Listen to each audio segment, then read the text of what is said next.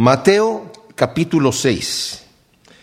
Hemos visto en este Sermón del Monte cómo el Señor nos ha venido hablando de cosas muy profundas. Primero estuvo hablando acerca del carácter del cristiano, que vimos que es completamente al revés de lo que la persona natural piensa, porque nos dijo que qué dichosos son los pobres en espíritu los pobres en espíritu son aquellos que reconocen que no tienen lo necesario ni saben cómo obtener lo necesario para acercarse a Dios.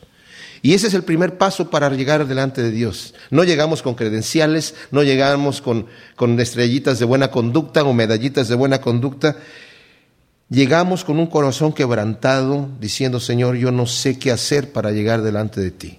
Yo creo que todo lo que hemos nos hemos acercado a Dios de esa manera, Dios se ha manifestado a nosotros. Y luego dice, bienaventurados los que lloran, qué dichosos son los que lloran, porque lloran por su condición pecaminosa, porque ellos van a recibir consolación de parte de Dios. Bienaventurados los mansos, aquellos que se reconocen nada comparados con los demás, porque han visto su condición pecaminosa, porque recibirán la tierra por heredad. Los que tienen hambre y sed de justicia, porque van a ser saciados los misericordiosos porque alcanzarán misericordia. Y vimos que la misericordia es aquella persona que perdona el agravio. Ven, en todas estas cosas está como hablando al revés de lo que la persona pensaría. Los pacificadores. ¿Quién se quiere meter en un pleito ajeno para, para pararlo, verdad? Y acarrearse problemas, dice, porque serán llamados hijos de Dios.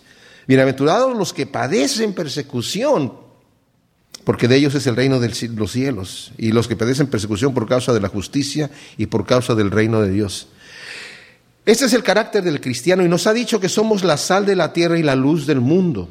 Pero después nos ha dicho también que dice, no crean que he venido yo aquí para abrogar la ley, para, para cancelarla, sino para cumplirla, para darle el sentido correcto.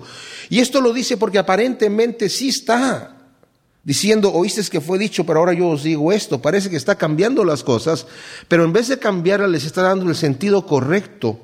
No como los fariseos que ellos hacían la ley de Dios, de alguna manera, por sus tradiciones, la hacían más fácil. En realidad, quebrantando la ley por sus tradiciones, creían ellos que estaban cumpliendo la ley de Dios, pero no la estaban cumpliendo en realidad. El Señor se los hace ver.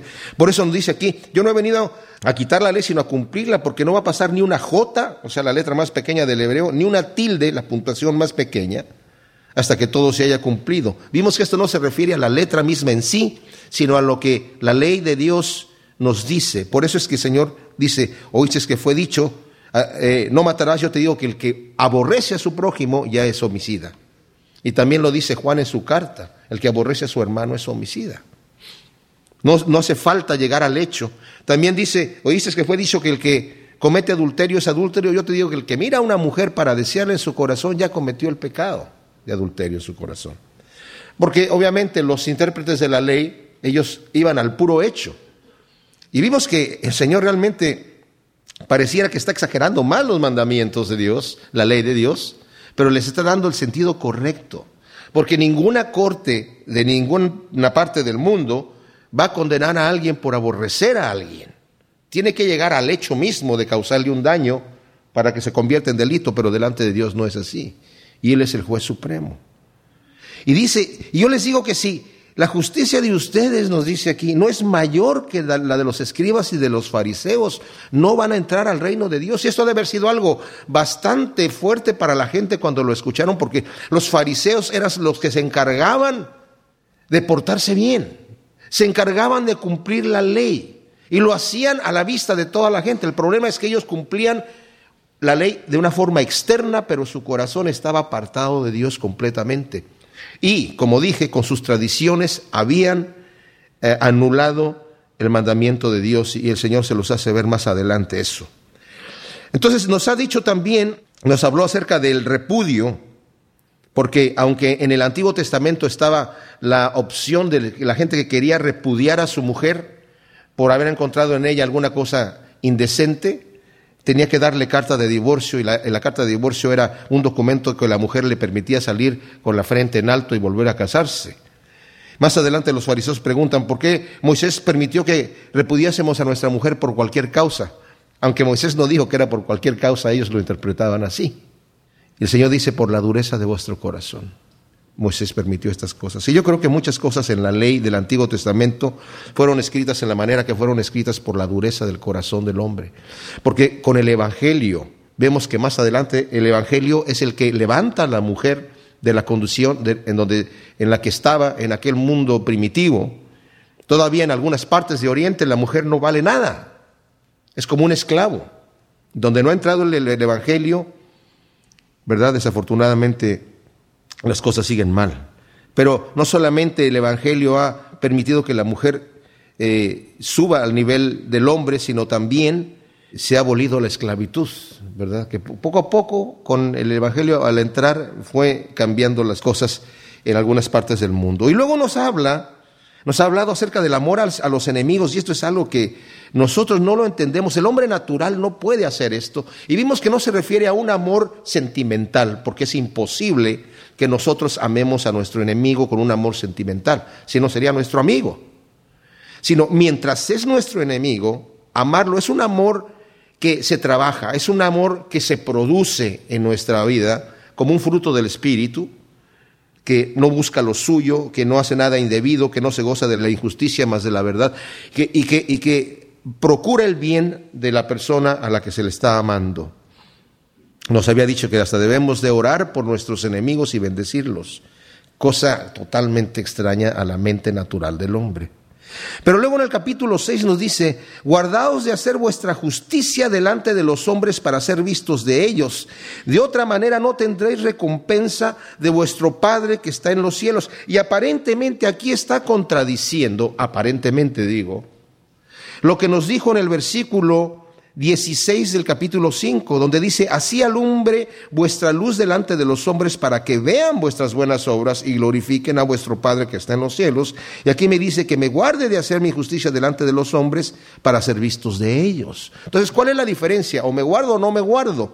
Bueno, yo creo que alguien lo dijo muy sabiamente. Si te sientes tentado hacer tus obras delante de los hombres para que te vean a ti y digan qué persona tan espiritual, lo más probable es que las tengas que hacer en secreto. Si te sientes tentado a no hacer tu justicia delante de los hombres porque se pueden burlar de ti, lo más probable es que ese es el momento de hacerlo público, ¿verdad? Entonces, aquí nos dice que cuando yo, mi luz la ve en la gente, esto quiere decir vivo mi vida cristiana y hago mi justicia eh, normal, vivo una vida justa delante de la gente, no me van a glorificar a mí, sino van a glorificar al Padre que está en los cielos. Ese es, el resultado de cuando yo estoy obrando en humildad delante de la gente.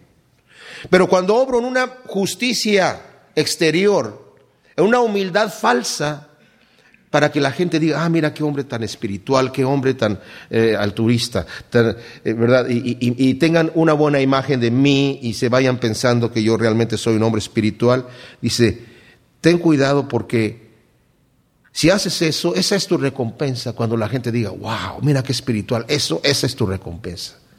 Graba ese wow, porque es todo lo que vas a tener, ¿verdad? fílmalo si puedes para que lo puedas ver varias veces, porque esa es toda tu recompensa. Y hay mucha gente que le gusta hacer eso, que le gusta hacer sus obras delante de los hombres para que la gente vaya pensando, qué tremendo siervo de Dios que piensen muy bien de, él. No estoy diciendo que la persona me tiene que odiar, el mundo me tenga que odiar todo el tiempo, pero tengo que ser prudente. Y yo creo que todos sabemos en dónde está la línea, ¿verdad? De cuando lo estamos haciendo para que la gente nos glorifique a nosotros o para que glorifiquen al Padre que está en los cielos. Y luego nos explica acerca de esta justicia nos da tres ejemplos. Nos va a hablar acerca de la ayuda al prójimo, acerca de la oración, acerca del ayuno. Y nos dice en el versículo 2, cuando pues des limosna, no hagas tocar trompeta delante de ti como hacen los hipócritas en las sinagogas y en las calles, para ser alabados por los hombres. De cierto os digo que ya tienen su recompensa. Mas tú cuando des limosna, no sepa tu izquierda lo que hace tu derecha, para que tu limosna sea en secreto y tu Padre que ve en secreto te recompensará.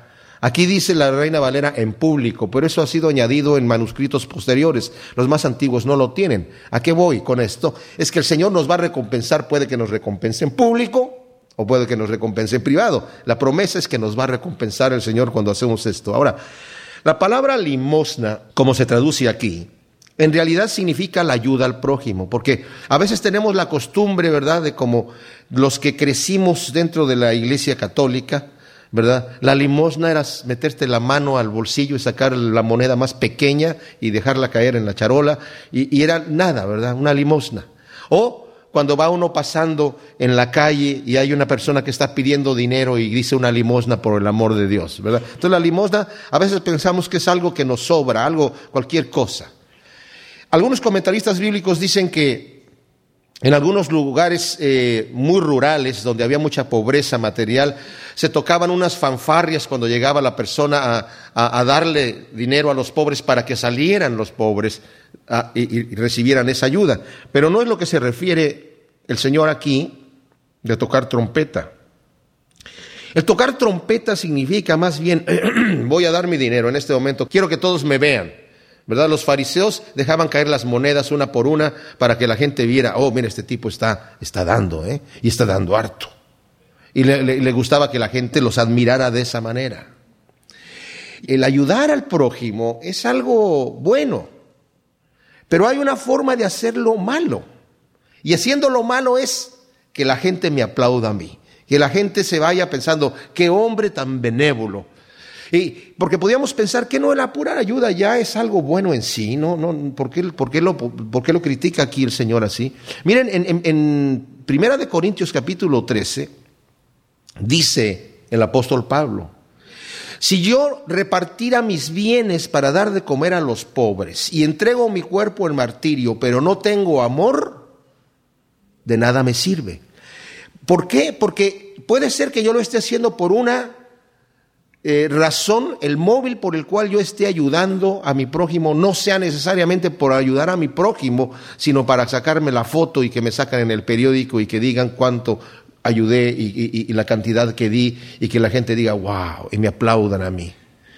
Cuando eso sucede, dice el Señor, esa es tu recompensa. Ya no vas a recibir recompensa de parte de Dios. Proverbios dice, el que le da al pobre le presta a Dios. Y Dios se lo va a pagar. Dios nunca se va a quedar en deuda con nosotros. Cuando nosotros ayudamos al pobre, dice el Señor, porque tuve hambre y me diste de comer, estuvo desnudo y me vestiste. ¿Cuándo, Señor, hicimos esas cosas contigo? Por cuanto lo hiciste a uno de estos más pequeños, a mí me lo hiciste. El Señor lo toma personal.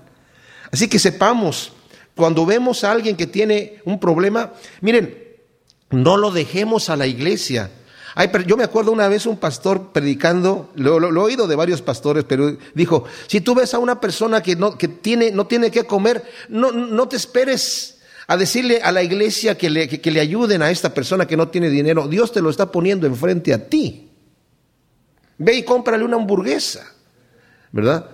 Pero no vayas a, no, no, esperes que otra persona le ayude. Es más, eh, Santiago dice, si tú ves a tu hermano padecer necesidad, y le dices, ve, caliéntate y sáciate y come, pero no le das tú, si tienes, y no le das tú con qué, teniendo tú la manera de ayudarlo, dice, tu fe es vana.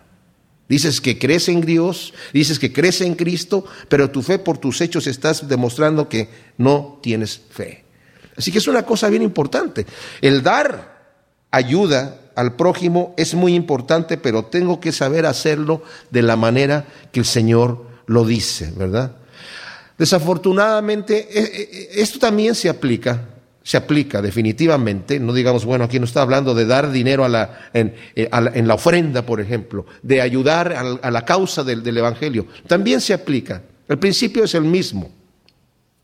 Y a mí me da, eh, no sé, eh, me ofende cuando he, visto yo campañas de evangelismo, en donde la persona que está allí de repente recoge la ofrenda y si no se juntó lo suficiente, le sigue insistiendo, insistiendo, insistiendo, insistiendo, hasta el punto donde a veces he oído que dicen, si la persona que vaya a dar 100 dólares pase aquí adelante, yo le voy a dar la mano personalmente.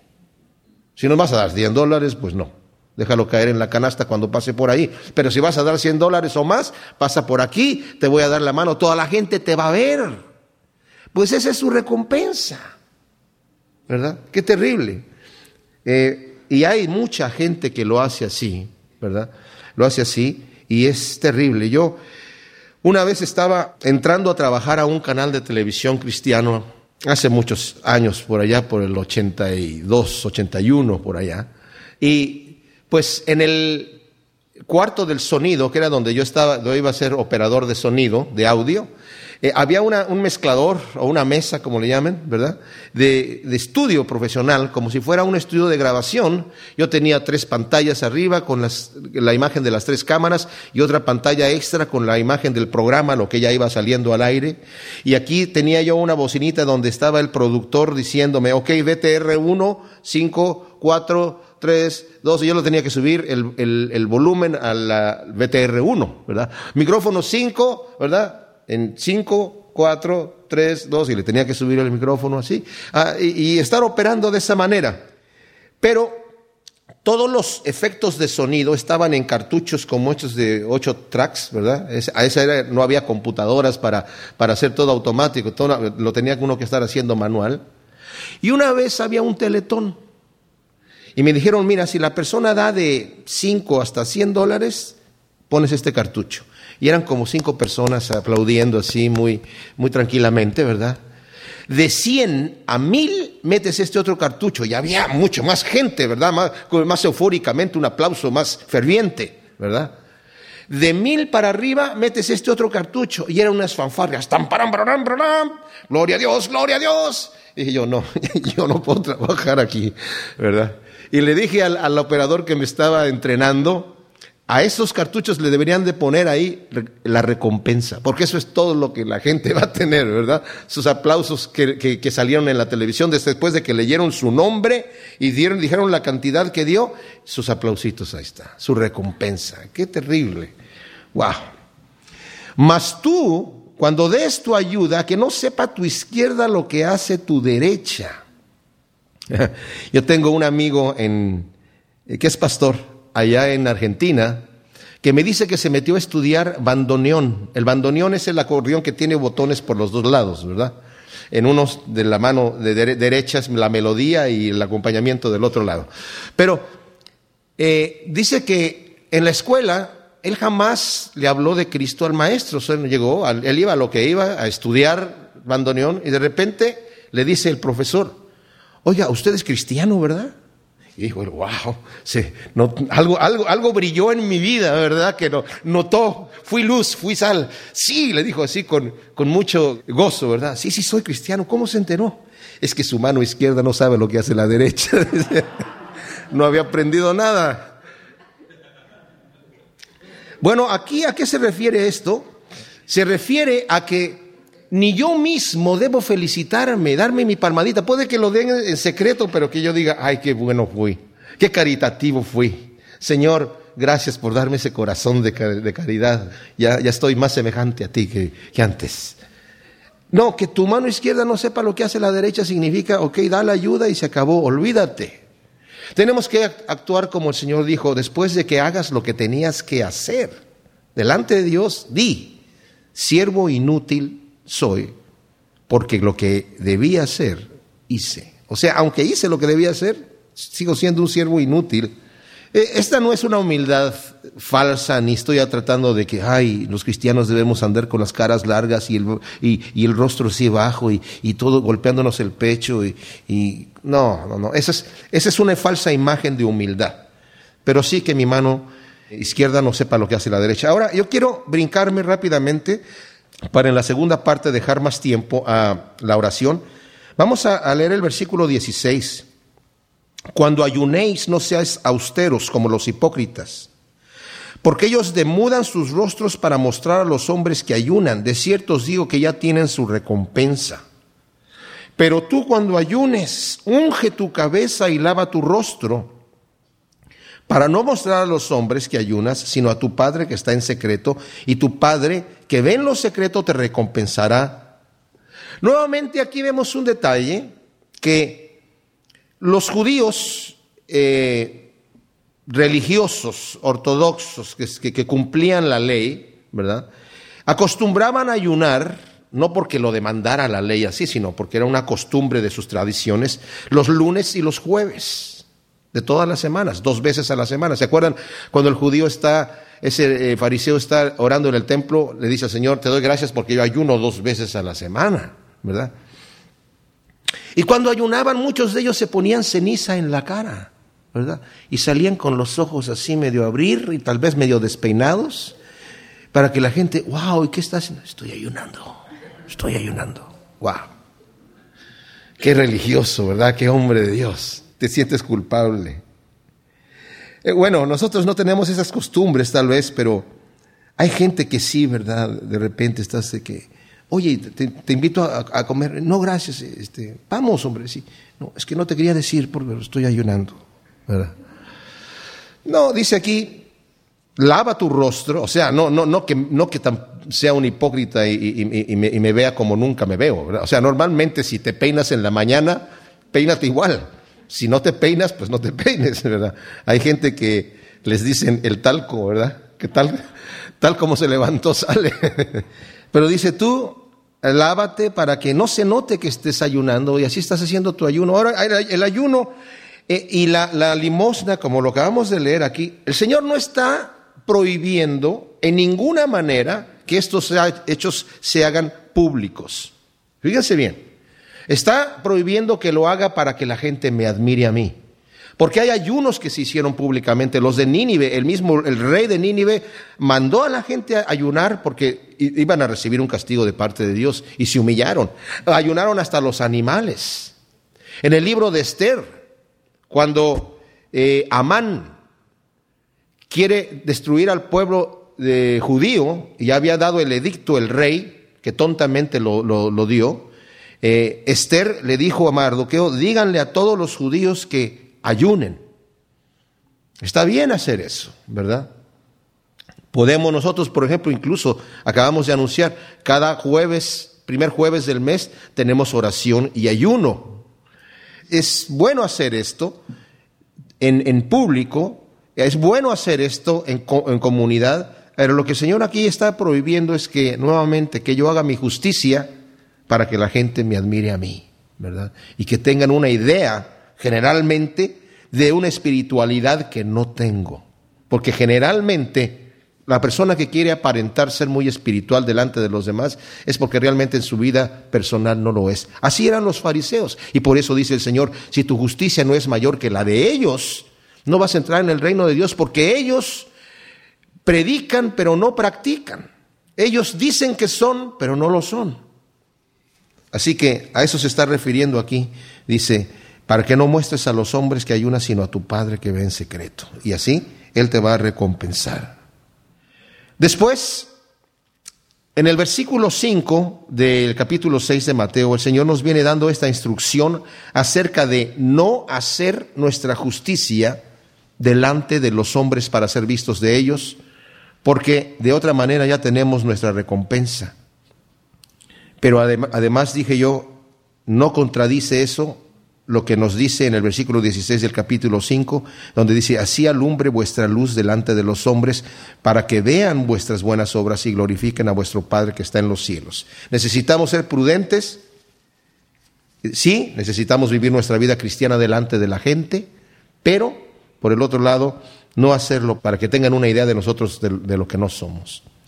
Y aquí en el eh, versículo 5 de este capítulo 6 nos viene hablando el Señor acerca de la oración y nos dice, y cuando ores, no seas como los hipócritas, porque ellos aman el orar en pie en las sinagogas y en las esquinas de las calles para ser vistos de los hombres. De cierto os digo que ya tienen su recompensa. Mas tú, cuando ores, entra en tu aposento y cerrada la puerta, ora a tu Padre que está en secreto, y tu Padre que ve en lo secreto te recompensará. Ahora, aquí nuevamente no está el Señor prohibiendo la oración colectiva. Tampoco está prohibiendo que yo haga una oración por un enfermo si lo encuentro en la calle, o que de repente haga una oración por otra persona, o que le diga a dos, tres personas, vamos a orar por esta causa. No está prohibiendo el Señor eso. De hecho, el Señor dice, donde dos o más se pongan de acuerdo sobre una sola cosa, yo la haré. El Señor le gusta la oración colectiva. Pero ¿a qué se está refiriendo aquí? Bueno, dice, no seas como los hipócritas. Ellos, dice, les gusta orar de pie. Quieren ser vistos de los hombres. Esa es la razón por la cual oran Ahora, el judío acostumbraba a orar de pie, todos los judíos oraban de pie, pero estos hombres lo hacían para ser vistos de los demás. Y en las sinagogas levantaban la voz para que la gente inmediatamente, wow, mira qué hombre tan espiritual. Y en las esquinas de las calles, en los lugares donde había más conglomeración de personas, les gustaba levantar la mano. O sea, ellos, acostumbraban a orar a las nueve de la mañana, a las doce del día y a las tres de la tarde. Tenían sus horas de oración. Y les gustaba que la gente los viera. Y entre más gente los viera, mejor. Que dijeran, mira, no le dio tiempo de llegar al templo y aquí en la esquina le dieron las doce y levantó las manos para orar. Ah, ¡Wow! ¡Qué hombre tan espiritual!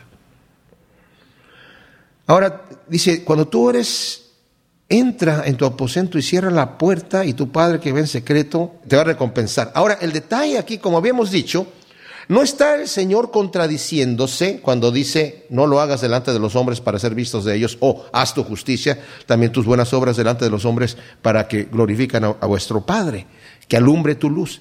Les voy a poner un ejemplo en donde sí está bien orar en público, y el ejemplo lo tenemos con Daniel. Ustedes saben que Daniel, eh, el rey lo amaba mucho, era el primer ministro, el segundo del rey. Pero los demás que estaban trabajando en el palacio le tenían envidia y le llegaron al rey, Medo Persa, con un plan para hacer caer a Daniel, para poderlo aprender, Dice, porque no podían hacerle nada. Era, Daniel se conducía rectamente en todas sus, eh, sus acciones y todo lo que hacía.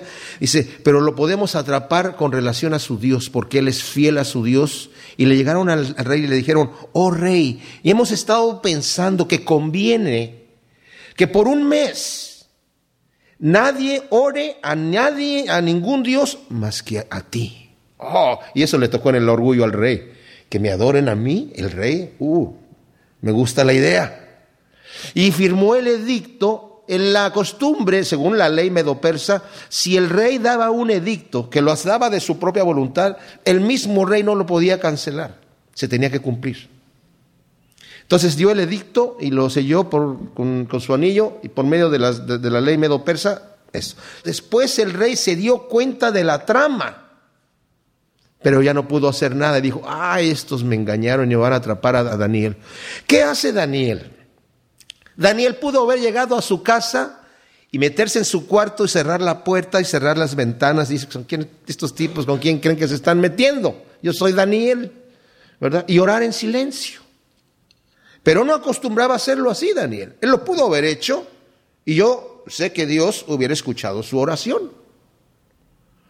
Pero ¿saben qué hizo? Fue a su casa, abrió las ventanas, abrió las cortinas, se puso de pie y en voz alta se puso a orar a Dios, sabiendo que había este dicto en contra de, de Daniel, porque dijeron, el que ore a otro Dios va a ser echado en el foso de los leones. Se requería mucha fe de parte de Daniel para hacer lo que hizo. Ahí sí era el momento de orar en voz alta. ¿Y cuál fue lo que sucedió? Lo echaron en el foso de los leones, pero conocemos la historia, que el Señor tapó la boca de los leones y los leones no le hicieron absolutamente nada. El rey no pudo dormir toda la noche y al otro día en la mañana el rey temprano se levantó y fue al foso de los leones y estaban ahí los leones tranquilos. Y sacaron a Daniel pero después el rey hizo otro edicto. Ahora vamos a echar a todos aquellos que me hicieron hacer este edicto y los echaron ahí. Dice que los leones todavía no habían caído, todavía no llegaban al fondo del foso cuando los leones ya se los estaban comiendo. Tremenda cosa, ¿verdad? Entonces ahí sí conviene orar en público. Y luego nos da una instrucción acerca de la oración y nos dice, y orando no uséis vanas repeticiones como los gentiles, que piensan que por su palabrería serán oídos. No os hagáis pues semejantes a ellos, porque vuestro Padre sabe de qué cosas tenéis necesidad antes que vosotros le pidáis. Qué interesante. Cuando ores no uses vanas repeticiones como los gentiles, o sea, la gente que adoraba a otros dioses. Qué impresionante que en la, religión católica se copiaron esas costumbres de oraciones a los dioses paganos. de oraciones repetitivas. Imagínense un rosario en donde se, se rezan, ¿verdad? Diez aves marías, un Padre Nuestro, otras diez aves marías, otro Padre Nuestro, otras diez aves marías, al final cincuenta aves marías, cinco Padres Nuestros y más oraciones repetidas. ¿Qué persona puede estar orando conscientemente de esa manera? Nadie. Es como darle a Dios su ración de oraciones. Y, y aunque estuviese pensando conscientemente, Sería una locura, ¿verdad? Imagínense si mi hijo me llega y me dice, hola papá, ¿cómo estás? Te quiero mucho. Hola papá, ¿cómo estás? Te quiero mucho. Hola papá, ¿cómo estás? Te quiero mucho. Lo llevo al médico, ¿verdad? Porque pienso que se le pegaron los platinos o algo le pasó. Normalmente una persona no es así. Dice, no pienses que por su palabrería, tu palabrería Dios te va a escuchar. No te hagas semejantes a ellos. Y luego nos dice algo bien interesante. Dice, porque vuestro Padre sabe de qué cosas tenéis necesidad antes que vosotros le pidáis. Entonces, entonces, ¿para qué oro? Si ya el Señor ya sabe, nada más llego y le digo, Padre, mm, tú ya sabes. No, el Señor también quiere que abra mi corazón. De hecho, esto tampoco contradice cuando el Señor le dijo a sus discípulos, hasta ahora nada habéis pedido, pedid y recibiréis. Buscad y hallaréis. Llamad y se os abrirá. Pero él les estaba animando y a pedirle a Dios. Y, y saben, Dios es Dios. Dios es nuestro proveedor. Él nos hizo. Él es el dueño de todas las cosas. Es correcto que nosotros le pidamos a Dios, que tengamos una relación personal con Él. Pero aquí nos da en el Padre nuestro, el Señor, una guía acerca de lo que tenemos que pedir. Este Padre nuestro está dividido en dos porciones. La primera parte es honrar a Dios. Yo le estoy orando al Señor para honrar su nombre, ¿verdad? Y la segunda parte son mis necesidades personales. Y nos dice así. Ahora, este Padre nuestro tampoco es para que lo estemos repitiendo, es un esquema, es un esquema de oración no quiere decir, ah, pues aquí no dice que tengo que pedir por tal cosa, entonces no tengo que pedir. No, o sea, este es un esquema que el Señor dio. El Señor Jesucristo se pasaba las noches orando. Y yo no creo que estaba repitiendo el Padre nuestro hasta el cansancio, ¿verdad? Sino tenía una, una, una relación con el Padre. Ahora, no está diciendo que tampoco podemos repetir nuestra oración. El mismo Señor Jesucristo cuando estaba en el huerto de Getsemaní, Oró tres veces y dice allí que oró las mismas palabras las tres veces. Está diciendo que no tengamos estas vanas repeticiones que no tienen sentido, pero nos da, fíjense qué interesante el esquema que el Señor pone aquí específicamente. Dice, vosotros pues oraréis así, Padre nuestro que estás en los cielos, santificado sea tu nombre. Vamos a darnos cuenta que la oración que el Señor nos está dando aquí no es para cambiar el corazón de Dios, sino para cambiar nuestro corazón. Hay gente que dice que nosotros no podemos cambiarle el corazón a Dios, que si Dios ya decidió hacer una cosa, la va a hacer, llueva o truene o lo que pase, ¿verdad? O sea que no conviene que estemos pidiéndole a Dios algo que Él no quiere hacer. No sé si es así. No sé si, si, si Dios no cambia de, de, opinión. Por ejemplo, el rey Ezequías, el Señor le manda a decir por medio del profeta Isaías, dile a este rey, que fue un rey bueno, un rey que eh, hizo que Israel dejara las idolatrías y empezara nuevamente a adorar a Dios, le dijo, dile al rey que prepare su casa porque en diez días se va a morir. Y llegó el profeta Isaías y le dijo, dice Dios que prepares tu casa porque en diez días te vas a morir. Y el rey se puso a llorar. Ay Señor, pero si yo he sido fiel contigo y así me pagas, ay Señor, y, tanto era su congoja porque se iba a morir, no sabía que iba a la gloria, o sea, pero el, el tipo estaba tan triste que cuando iba el profeta ya en el patio del palacio para salir, le dice, Señor, regrésate porque este rey está haciendo demasiados pucheros, ¿verdad? Y, inconsolable, dile que va a vivir otros 15 años. Desafortunadamente en esos 15 años nació Manasés. Manasés fue el rey más sangriento de todo Israel. Derramó muchísima sangre inocente. Más adelante el Señor continúa repitiendo que, que, iba a llevar a Israel a juicio por la sangre que derramó Manasés. Hubo muchos reyes malvados después de Manasés, pero también hubo reyes buenos. Y dentro de los reyes buenos que quisieron, Señor, ok, ya estamos restaurando nuevamente la adoración a ti y, limpiando todas las, las, cosas malas aquí, el Señor todavía le decía al profeta, dile que y de cualquier manera la nación va a ser conquistada por los caldeos por cuanto Manasés derramó tanta sangre inocente. O sea, la voluntad perfecta de Dios era llevarse a Ezequías en ese tiempo, pero la voluntad permisiva de Dios fue a través de una oración insistente, ¿verdad? Nos conviene, nos conviene dejar que Dios haga lo que Él quiere hacer. Como el Señor oró en el huerto de Getsemaní, yo te estoy pidiendo esto, Padre Santo, mas no sea como yo quiero, sino como tú quieres. Eso es lo que más nos conviene. ¿Por qué? Si creemos que, que tenemos un Dios de amor y no un Dios sádico, un Dios que planeó desde antes de la fundación del mundo enviar a su Hijo a morir en la cruz por ti y por mí, nos conviene decirle, haz tu voluntad. Dice entonces, vosotros oraréis así, Padre nuestro que estás en los cielos, santificado sea tu nombre. Es nuestro Padre, eso es increíble, eso es realmente fabuloso, porque dice el Señor, ¿qué Padre hay en la tierra? Si su hijo le pide un pan, le va a dar una piedra, o si le pidiera un pez, le va a dar una serpiente. No hay ninguno. Y si ustedes son, siendo malos, saben tratar a sus propios hijos, ¿qué esperan de nuestro Padre que está en los cielos? ¿Cómo no nos dará las buenas cosas que nosotros le pedimos? Porque nos ama. Entonces, primero nos enfocamos en nuestra relación. Y no es ese tipo de oraciones así como, oh Padre Celestial, tú. Porque saben que nos dice aquí que no usemos vanas repeticiones. Pero a veces ya en nuestras oraciones tenemos clichés, ¿verdad? Y utilizamos palabras así muy, hay gente que dice, ay, que yo no sé cómo orar. No, pues, orar a Dios es platicar con Él.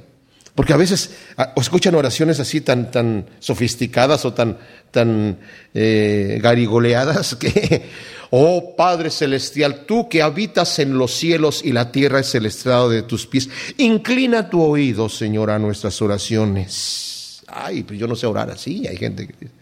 Pero nosotros no, no, no, no hablamos así a la, a la gente, ¿verdad? Con nuestros compañeros no estamos, oh Juanito, ¿cómo estás? Hoy estoy delante de tu presencia, Juanito, dirigiéndome a ti. Inclina tu oído, pero estrecha, estrecha mi mano y, y, salúdame en este día que estoy delante de ti. ¿Verdad que no?